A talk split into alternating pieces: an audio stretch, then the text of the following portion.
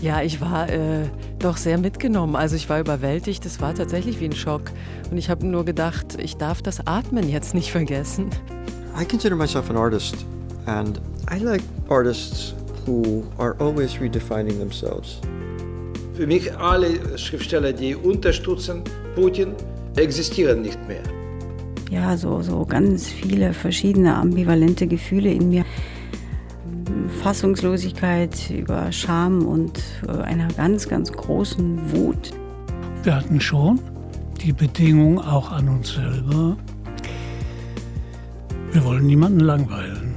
Ob The Voice, Christian Brückner, Autorinnen und Autoren, die auf den russischen Krieg gegen die Ukraine reagieren, internationale Literaturstars, Nobelpreisträger und Buchpreisträgerinnen, sie alle kamen zu Wort in starke Sätze.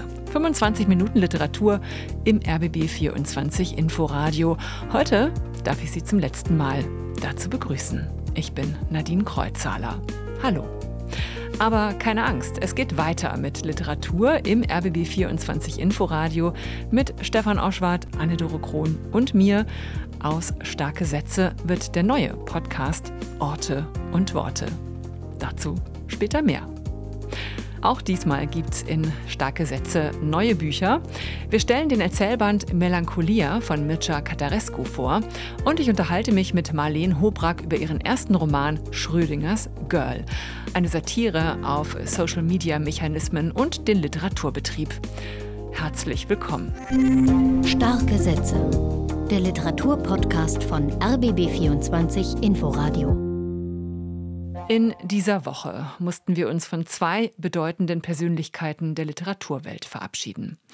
Regional hat der Tod von Detlef Blum viele getroffen.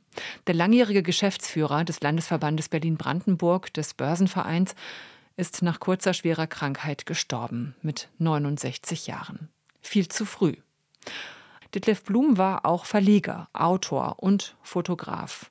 Im Literaturhaus Berlin ist noch bis Ende des Monats seine Ausstellung Nachts zu sehen mit Bildern, mit Fotografien aus verschiedenen Städten und Metropolen bei Nacht.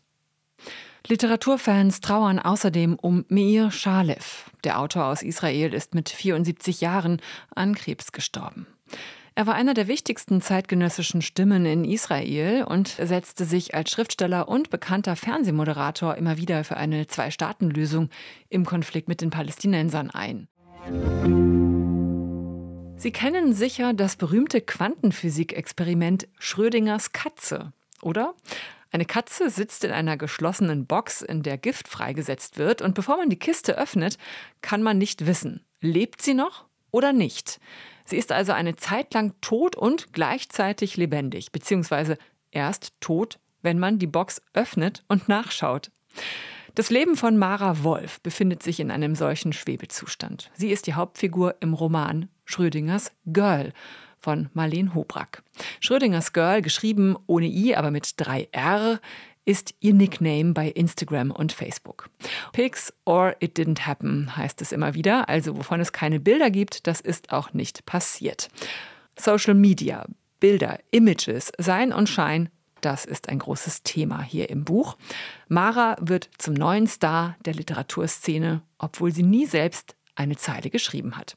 Der schmierige Literatur- und PR-Agent Hanno überredet sie, sich als Autorin auszugeben. Er glaubt nämlich nicht, dass sich der neue Roman seines Autors unter dessen Namen verkauft. Er ist ein alter weißer Mann, so sagt Hanno Mara und, ich zitiere, faltige alte Männer verkaufen sich nicht auf Facebook oder Instagram.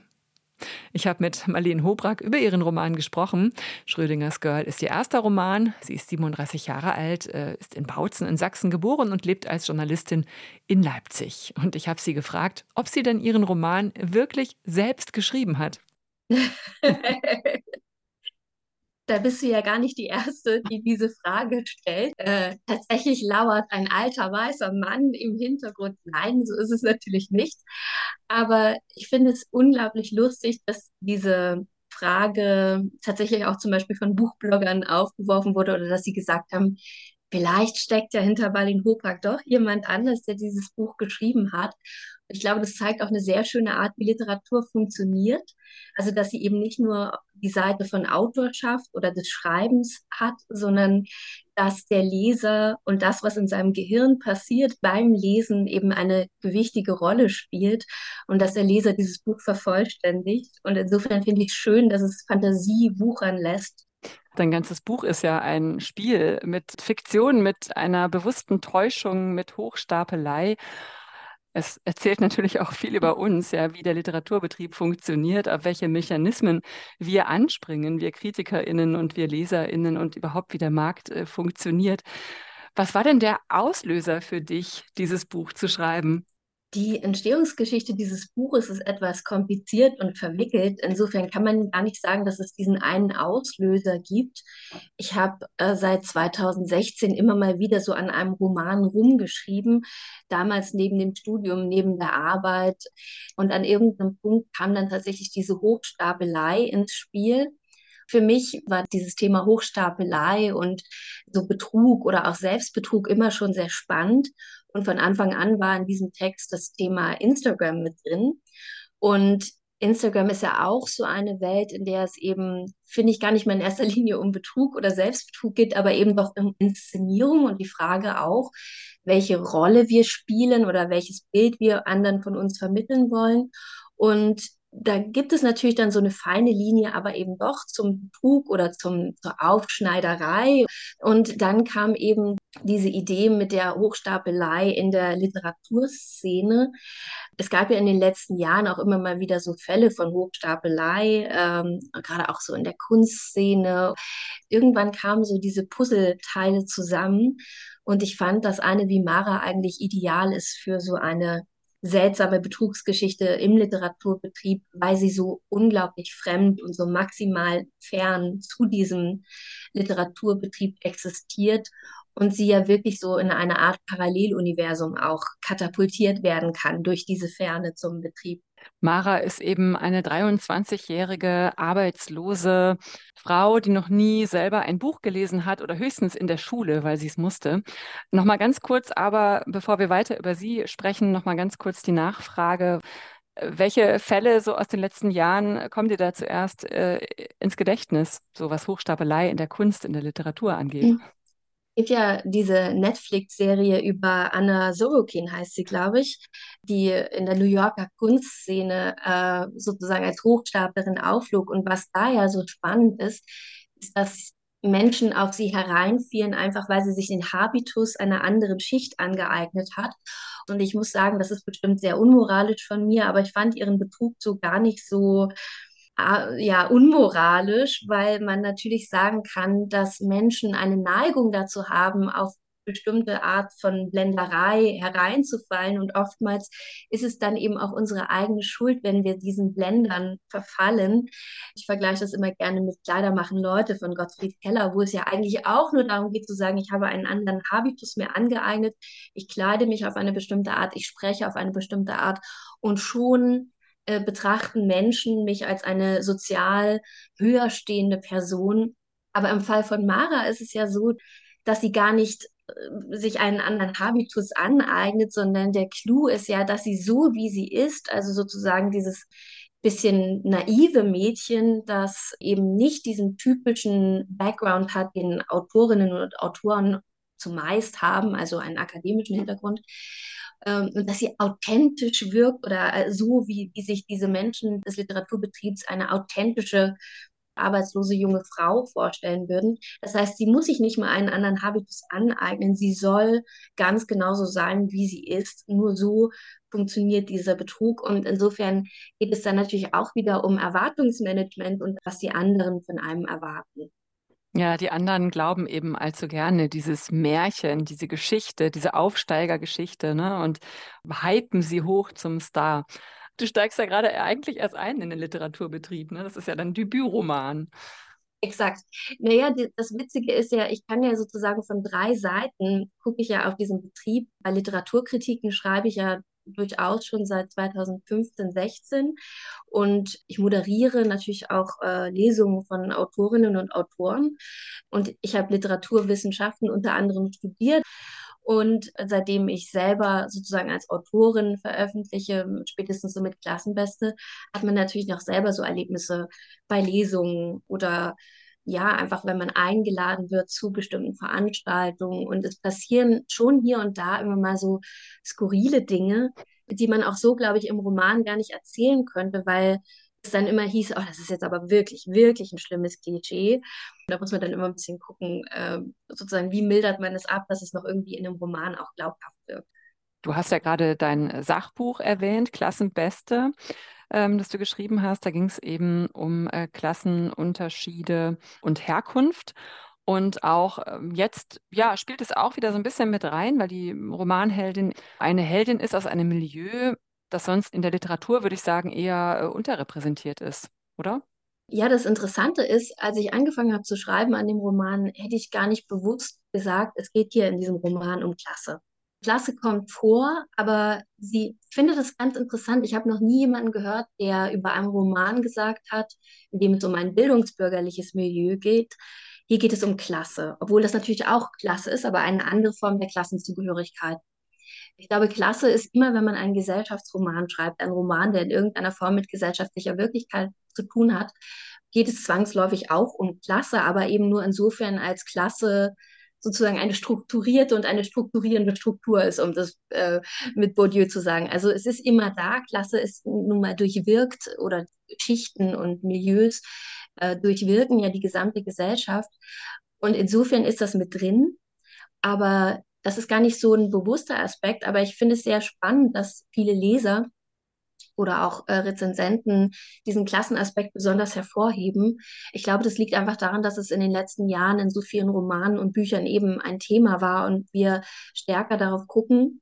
Aber wie gesagt, ich finde es eben sehr spannend, dass wir Klassen immer dann wahrnehmen, wenn es um eine in Anführungsstrichen niedere Klasse oder Schicht geht, weil wir gelernt haben, das dann so als Arbeiterklasse oder vielleicht Armutsklasse oder wie auch immer zu benennen. Und ansonsten wir relativ blind dafür sind, dass natürlich Klasse überall auch existiert. Jetzt steht ja bald mit der Leipziger Buchmesse so ein bisschen das Sammelbecken der Eitelkeiten wieder ins Haus. so einer der Höhepunkte des äh, Literaturjahres. Wie sehr freust du dich auf dieses Event, auf die Leipziger Buchmesse? Oh, jetzt. ich wohne in Leipzig und ich mache jetzt ein öffentliches Geständnis.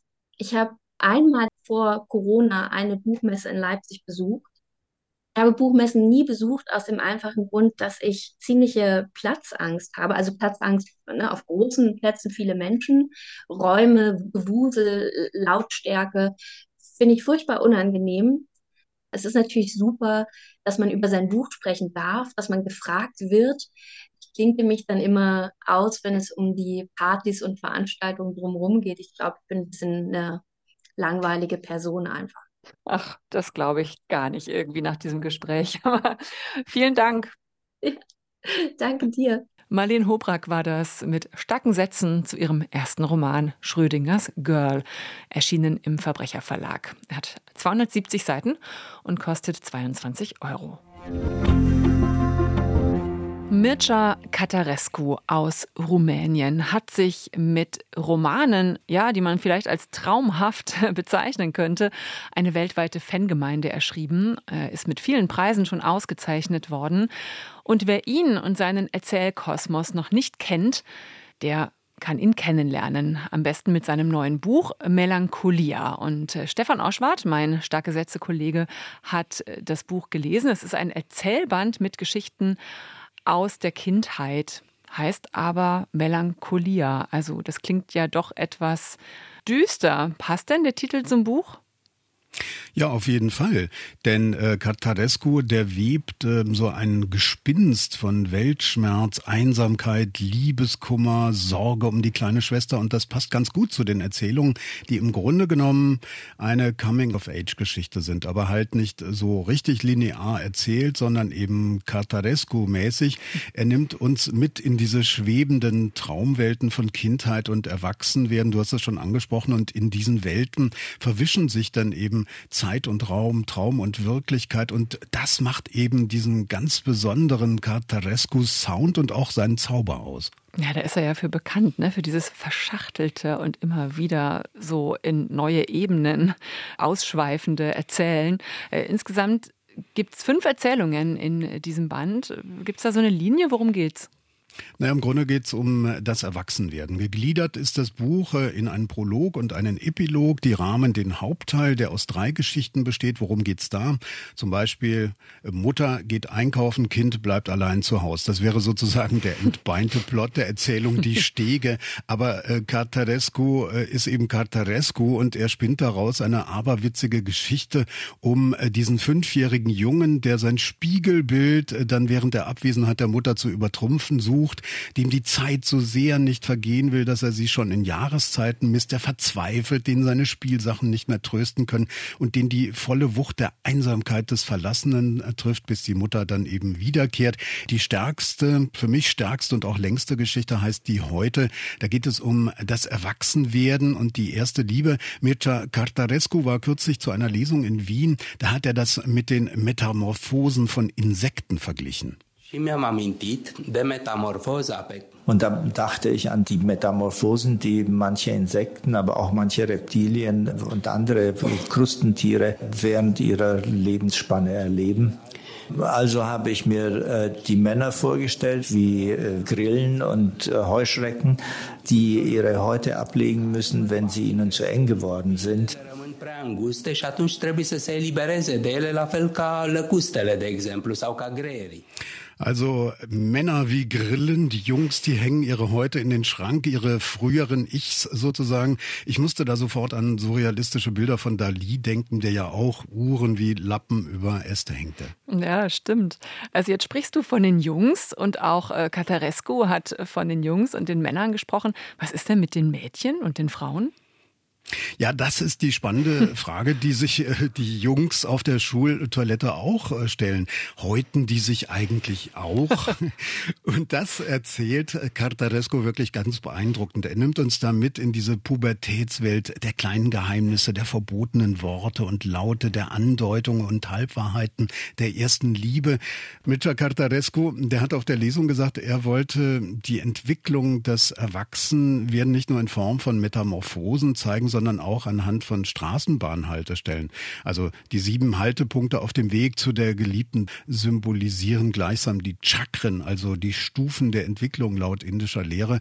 Die Entwicklung der Frauen übrigens, die vergleicht Cartarescu mit der Entwicklung von der Raupe zum Schmetterling. Das ist die weibliche Form der Metamorphose, die Verwandlung eines Mädchens mit 14, 15 Jahren allmählich in eine Frau womit diese Erzählung eine Hommage an die Frauen und die Frauenwelt ist.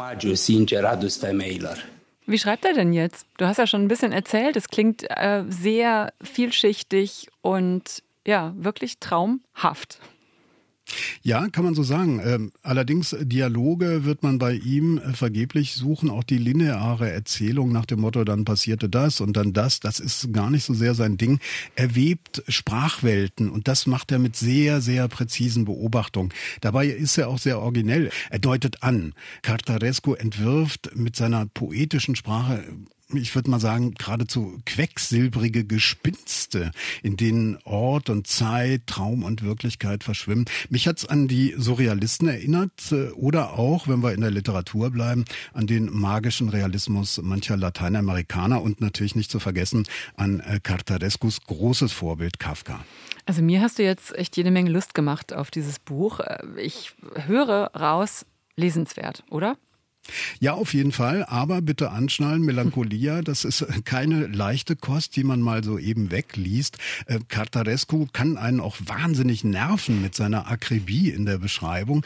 Aber wenn man sich mal so drauf einlässt, dann bekommt man ein wirklich ganz großes Geschenk. Man erinnert sich an die eigene Kindheit und Jugend, diese ganz und gar magische Zauberwelt.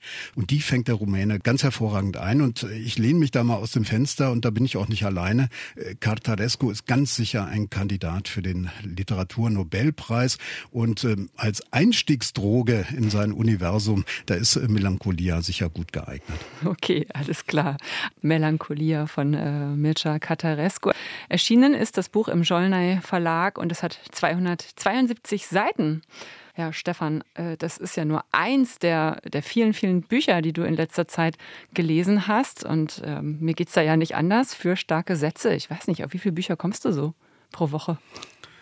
Oh, pro Woche. Also äh, manchmal lese ich eins am Tag weg, ja, ja. wenn es äh, schnell gehen muss. Also wir haben sicher äh, eine Menge Pensum, äh, wir Literaturredakteure. Ich habe Lateinamerikanistik studiert, da ging es auch um äh, Literatur. Da musste ich auch ganz schön viel wegschnurpsen.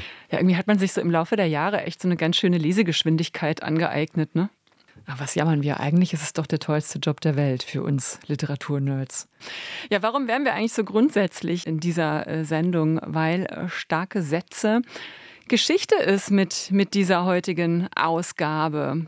Aber es geht weiter mit der Literatur im RBB24 Inforadio. So viel sei schon mal verraten. Mir hat es wirklich Spaß gemacht in den letzten Jahren, auch äh, mit dir, Stefan. Vor einem Jahr bist du eingestiegen als starke Sätze Moderator. Vorher habe ich lange Jahre mit meiner äh, geschätzten Kollegin Ute Büsing zusammengearbeitet. Und jetzt geht's weiter, aber ganz anders. Wir starten nämlich in einen gemeinsamen Podcast mit RBB Kultur und der heißt Orte und Worte. Stefan ist auch wieder mit dabei. Ich auch und unsere RBB-Kulturkollegin Anne-Dore Krohn. Ja, und ähm, wir sitzen nicht einfach nur im Studio rum, wo wir es warm und gemütlich haben mit einem heißen Tee und einem guten Buch dabei. Nein, wir gehen raus äh, und zwar mit den Autoren. Wir bringen sie in Bewegung, wir bringen uns in Bewegung. Das soll ja gesund sein. An den Orten, wo Literatur entsteht oder wo Autoren, Autorinnen inspiriert werden äh, zum Schreiben. Deswegen auch Orte und Worte. Also die Orte selbst äh, spielen eine gewisse Rolle und da habe ich zumindest äh, bei meinem Treffen mit dem Österreicher Franz Hobel eine echte Überraschung erlebt. Ich habe alle meine Bücher im Liegen geschrieben, aber ich seit meiner frühesten Kindheit eigentlich bin ich ein im Liegenschreiber. Ja, und wir gehen auch an Orte, die als Schauplätze in den Geschichten eine Rolle spielen. Ich bin zum Beispiel mit Antonia Baum in einem Schwimmbad, denn ein Pool, eine Schwimmhalle, spielt in ihrem Roman Siegfried eine zentrale Rolle. Und wir entdecken da auch ein Schwimmbad in Berlin ganz neu. Das hat nämlich auch eine bewegte Geschichte.